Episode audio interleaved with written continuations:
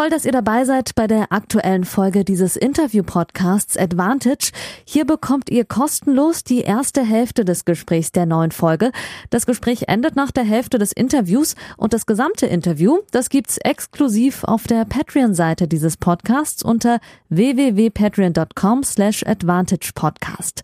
Und jetzt viel Spaß beim Hören.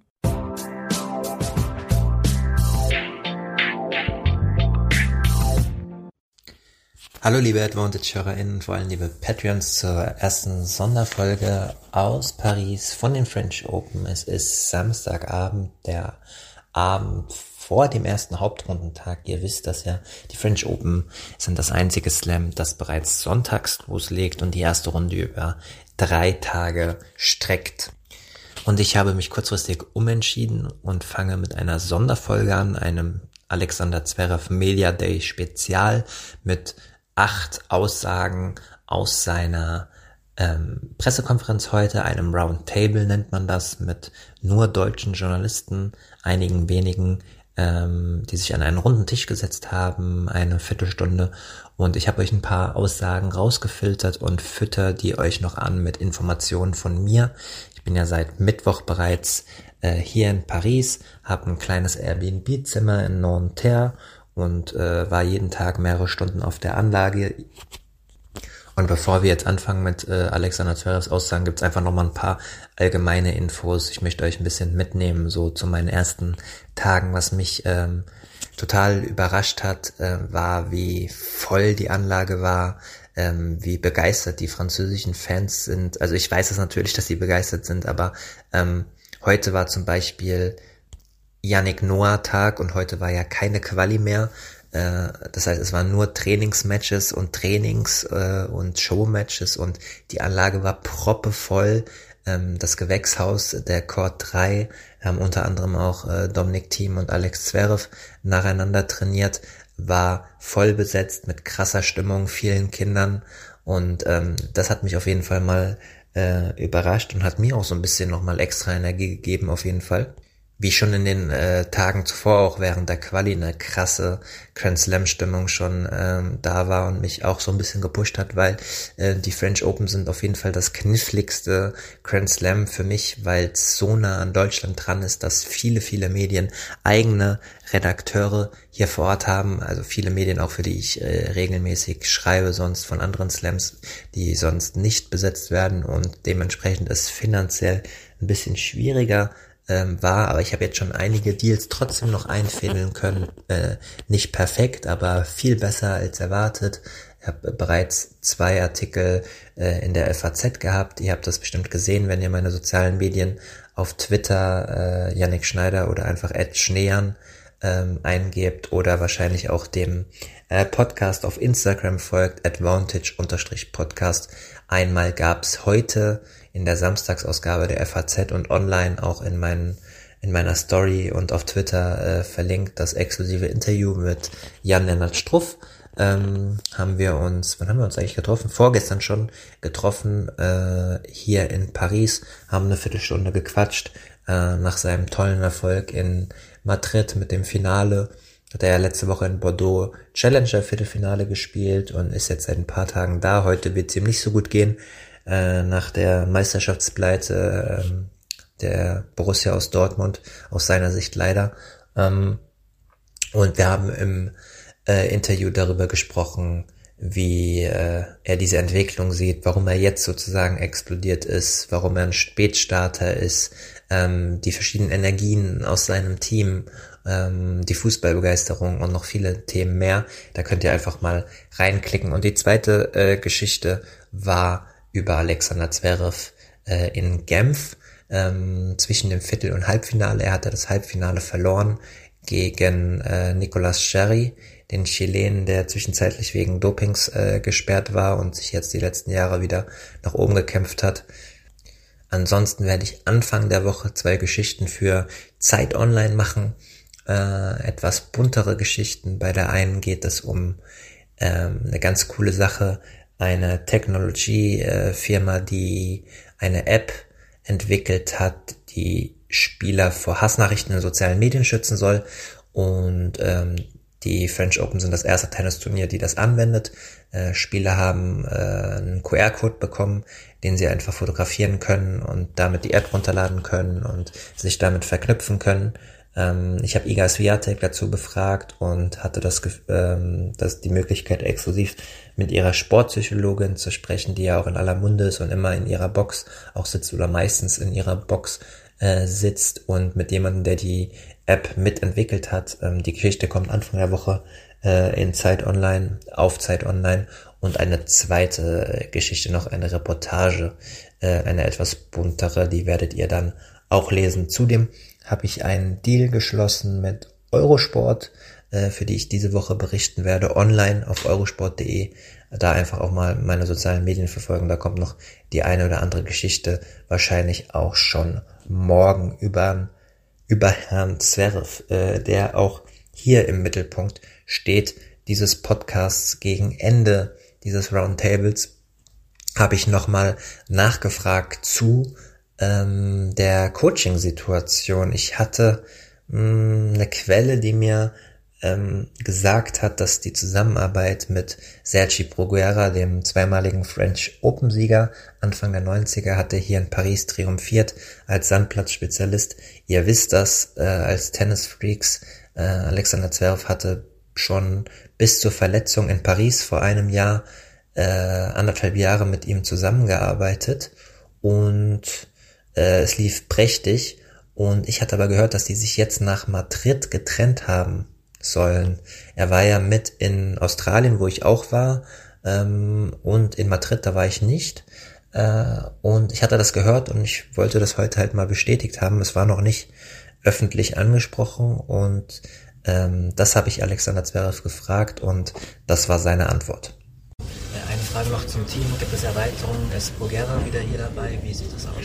Nee, Sergi ist äh, nicht, nicht mehr dabei. Äh, es war ja immer so geplant, dass er halt da war, weil mein Vater sich nicht wohlgefühlt hat, auch körperlich. Ähm, er hatte gesundlich, gesundliche Probleme und ähm, ja, wir haben mit Sergi dann äh, nach Madrid entschieden, dass wir aufhören. Ähm, ja, ich habe, ich, mein Vater und vielleicht Sergi haben jetzt nicht äh, dieselbe Meinung zu, wie ich Tennis spielen sollte, in welcher Art ich Tennis spielen sollte nach der Verletzung.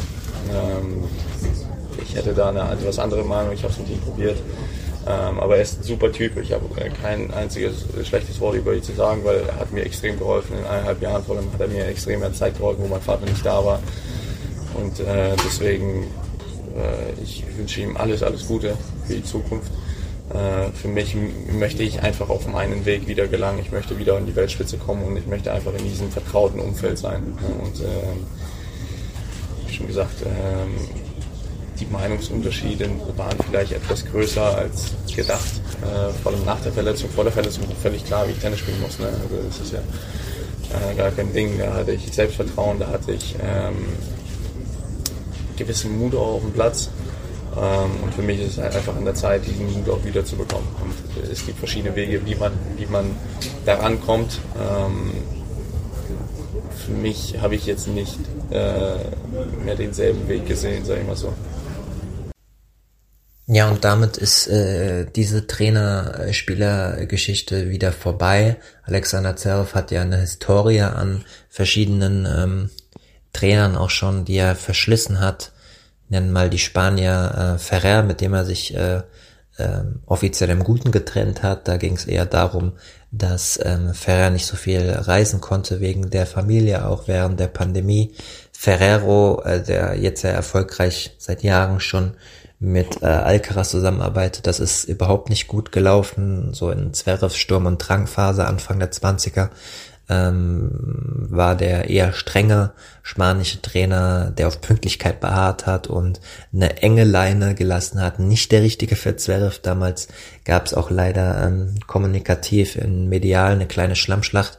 Ähm, das macht Zverev heute eigentlich nicht mehr. Jetzt mit 26 hat er da auch gelernt, äh, ihr habt ja eben auch die Aussage gesehen, die war clean und so. Man weiß natürlich nicht, ob es im Hintergrund Streit gab. Ich gehe jetzt einfach mal nichts davon aus. Ich, meine Quellen haben auch nichts derlei berichtet. Ähm, seine Aussage liegt, glaube ich, schon relativ nah an der Wahrheit. Ähm, Ivan Lendl wäre da auch noch zu nennen, eher in der Richtung von äh, Ferrero, ne? Auch nicht gut gelaufen, jetzt aber auch schon einige Jahre her. Ich sehe es eher so, dass ich ein großer Befürworter mit journalistischer Distanz natürlich war von von ähm, Sergi Progera, ähm, weil er ihm richtig gut tat. Äh, ich nehme mal jetzt stellvertretend die äh, French Open vergangenes Jahr, ähm, wo sie oft auf Jean Bon im ähm, Trainingszentrum trainiert haben. Äh, links sein Vater, rechts äh, Proguera, guter Einfluss. Sascha hat auf ihn gehört. Äh, auch dieser offensive Drang, ähm, dieses an der Linie bleiben etc. So hatte ich das zumindest wahrgenommen äh, war von ihm da befürwortet und es war ein guter Mix und der Erfolg hat ihnen ja auch recht gegeben, ne? Wer weiß, was ohne die Verletzung da in Paris möglich gewesen wäre noch und dann wäre bei einem Erfolg auch Proguera eng verbunden gewesen mit dem Erfolg. Ähm, die Vorurteile heißen ja immer, dass der Vater so stoisch und ruhig und medial ja nie auftretend er auch ist, äh, doch einen sehr, sehr großen Einfluss hat.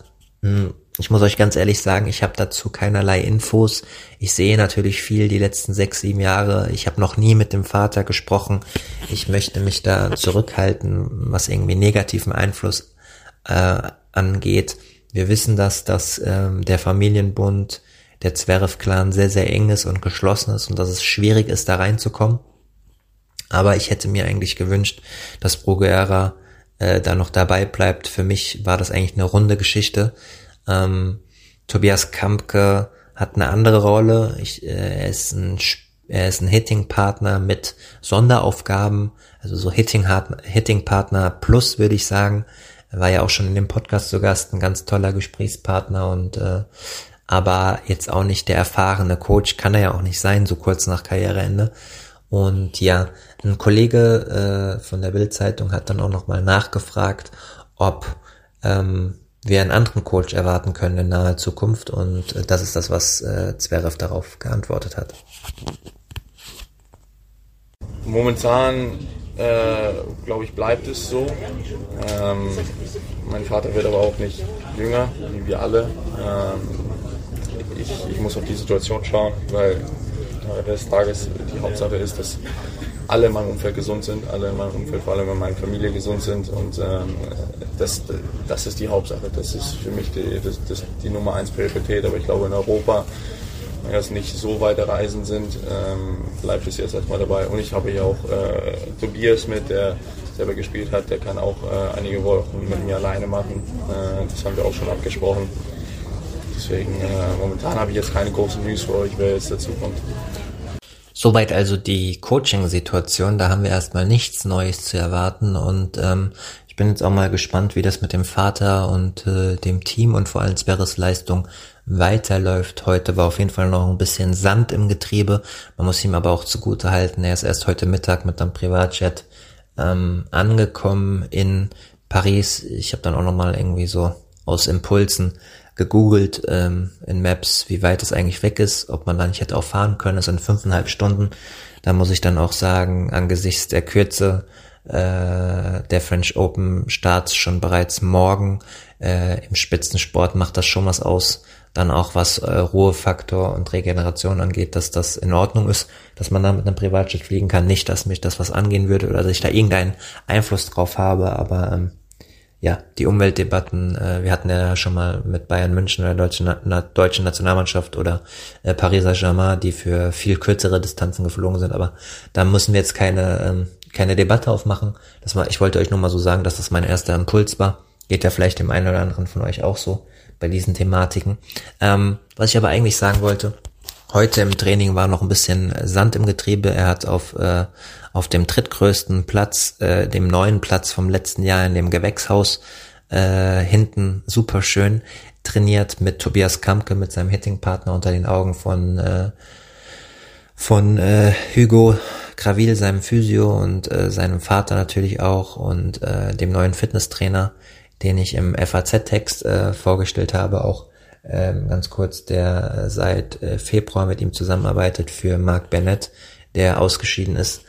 Ähm, und ja, vor allem Vorhand viele Rahmentreffer, ähm, nicht so gut bewegt, hat dann noch eine zweite Einheit gemacht, abseits der großen Aufmerksamkeit, die war auf jeden Fall schon besser. Ähm, ich bin mal gespannt, wie er sich so feinjustieren wird äh, hier auf der Anlage. Er ist ja dann erst am Dienstag dran, das heißt, er hat noch ein bisschen Zeit. In der deutschen Presserunde hat er auf jeden Fall mal gesagt, dass er sich sehr auf dieses Turnier freut und dieses Turnier speziell auch markiert hat in seinem Turnierkalender. Ich freue mich einfach hier zu sein, weil dieser Termin war für mich schon sehr, sehr fett markiert. Ne? Äh, vor allem seitdem das letztes Jahr passiert ist, ähm, war das schon das Turnier, auf das ich mich am meisten freue. Ein anderer wichtiger Punkt ist natürlich, ob Alexander Zverev schmerzfrei ist und wie es ihm geht, jetzt so sieben Monate nach dem Comeback, äh, wo er steht. Äh, dazu ähm, wurde er auch befragt und das hat er gesagt. Wenn ich sieben Monate davon nicht spiele und dann die nächsten drei Monate mit Schmerzen spiele und irgendwie mich zurückkämpfen muss, ist es immer nicht einfach. Aber ich bin froh, dort, wie ich jetzt gerade bin. Ich bin äh, gesund, ich bin schmerzfrei und das ist für mich die Hauptsache. Und das Tennisspielen, das werde ich äh, nicht verlernt haben, äh, sage ich mal so. Und ähm, ja, es ist auch angenehm, mal anders hier zu sein. Ich, bin immer bei diesen Turnieren als großer Favorit oder als einer der Favoriten äh, bin ich gesehen. Ähm, jetzt sieht man mich vielleicht nicht so, obwohl ich mich vielleicht immer noch sehr, sehr gut fühle, um ehrlich zu sein jetzt gerade. Und ähm, ja, mal schauen, wie, wie es für mich hier, hier sein wird. Zverevs Auftaktgegner ist Lloyd Harris aus äh, den aus Südafrika, der mal in den Top 40 auch stand. Ich erinnere mich an ein Spiel beim ATP-Turnier in Köln 2020 äh, gegen Zverev, wo Zverev gewonnen hat, wo ich auch vor Ort war. Äh, damals war äh, Harris sich am nach oben spielen. Ähm, ähnliche Geschichte wie Zverev, lange ausgefallen, sich letztes Jahr im Juni eine Handgelenks-OP unterzogen, nachdem er davor schon lange Probleme hatte und ausgefallen äh, danach. Ähm, Anfang des Jahres eigentlich schon äh, gute Ergebnisse, Challenger-Finale gespielt in der ersten Runde äh, der Australian Open gegen Musetti gewonnen. Ähm, seitdem hakt es aber ein bisschen, fünf oder sechs, ich habe vorhin nachgeguckt, Erstrunden-Niederlagen bei Challenger-Turnieren. Ähm, zuletzt auch Quali in Lyon gespielt, ähm, also auf jeden Fall eines der besseren Lose für die erste Runde, zumal er auch kein ausgewiesener Sandplatzexperte ist. Aber soweit die Einschätzung von mir, was sagt denn Alexander Zverev selbst zu dieser Auslosung? Äh, eigentlich genau das Gegenteil vom letzten Jahr, so mehr oder weniger, wo Alcaraz, Novak, Rafa und ich alle in, in, in derselben Hälfte waren. Dieses Jahr äh, habe ich keinen einzigen davon, so sage ich mal mehr oder weniger. Ne? Aber dieser spielt Medvedev viel, viel besser auf Sand. Äh, Rune ist natürlich, hat sich weiterentwickelt, deswegen es gibt andere sehr, sehr starke Gegner, aber natürlich ähm, letztes Jahr hätte ich für das Draw sehr, sehr viel gegeben, sage ich mal so. Ne? Ähm, aber jetzt muss ich nur schauen, dass ich äh, mein Level wiederfinde und das Level vom, vom letzten Jahr auch natürlich noch steigern kann. Es ist ja durchaus so, dass ich manchmal sogar arbeite äh, und gestern beim Media Day relativ vielen Spielern äh, in den Pressekonferenzen zugehört habe, die alle dasselbe gesagt haben, unter anderem Medvedev, dass die Bälle relativ aufgehen, äh, schnell und dadurch längere Ballwechsel zustande kommen und das insgesamt auch langsamer ist als letztes Jahr bei den French Open. Damit habe ich äh, Sascha Zverev mal konfrontiert in einem kleinen Austausch, den ich euch hier reingeschnitten habe. Das war der erste frei zugängliche Teil der neuen Folge. Die zweite Hälfte hört ihr exklusiv auf der Patreon-Seite www.patreon.com slash advantagepodcast. Dort könnt ihr mit einem kleinen monatlichen Beitrag dafür sorgen, dass es diese langen, unabhängigen Interviews ohne Werbung regelmäßig gibt und unterstützt zudem Yannicks unabhängige Arbeit als freier Journalist im Tennis-Doping- und Sportpolitikbereich.